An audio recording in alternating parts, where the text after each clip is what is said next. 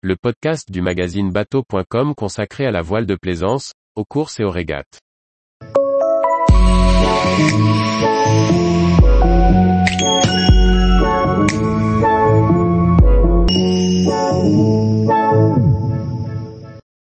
Trophée Jules Verne, qui pour battre le record du Tour du Monde en 2022 Par Chloé Tortera.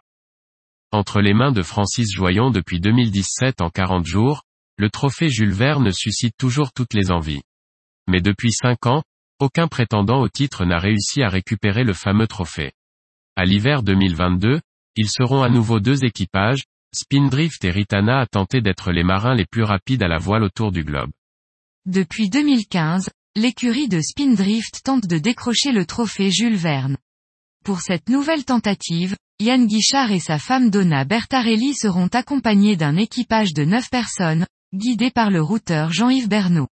Leur monture, Sayoff Change est un maxi trimaran de 37 mètres de long et 23 mètres de large mis à l'eau en 2008.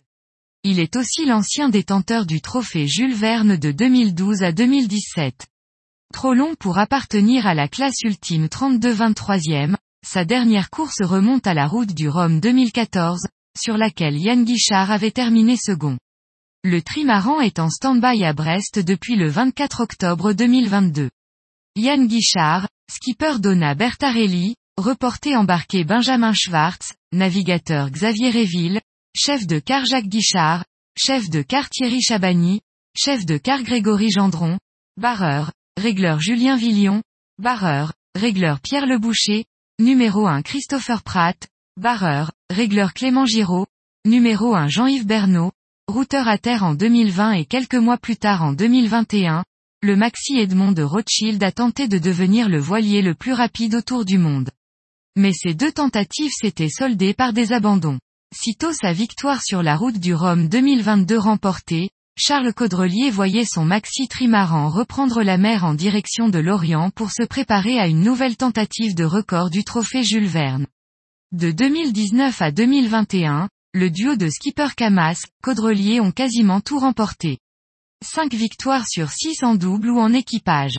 Pour cette nouvelle tentative, c'est avec le même équipage de 6 marins qu'ils repartiront, après un stand-by débutant mi-décembre sur leur bateau, premier ultime véritablement volant lancé en 2017. Franck Camas et Charles Caudrelier, skipper David Boileau, régleur numéro 1 Erwan Israël, barreur régleur Morgan Lagravière, barreur régleur Yann Rioux, régleur médiamment le trophée Jules Verne consiste à réaliser un tour du monde à la voile, sans escale et sans assistance, en équipage.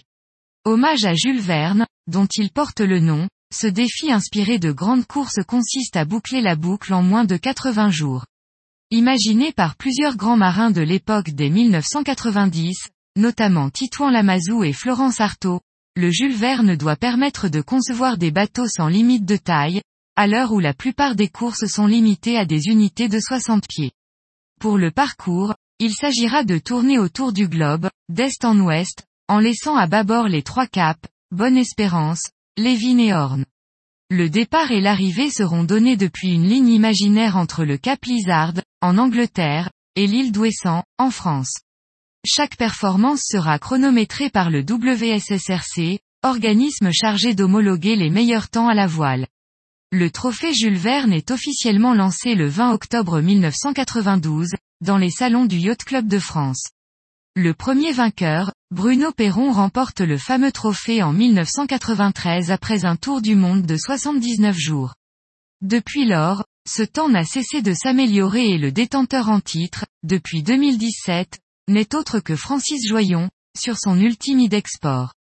Avec un équipage de 6 personnes, Idexport a mis 40 jours, 23 heures, 30 minutes et 30 secondes pour réaliser le parcours. Depuis lors, ils sont plusieurs à avoir tenté le défi, Sodebo ultime, mais aussi les écuries de Spindrift et de Ritana chassent ce fameux trophée, qui se laisse désirer. À l'automne 2022, le Maxi Trimaran Sai of Change et le Maxi Edmond de Rothschild vont à nouveau tenter leur chance. Tous les jours, retrouvez l'actualité nautique sur le site bateau.com. Et n'oubliez pas de laisser 5 étoiles sur votre logiciel de podcast.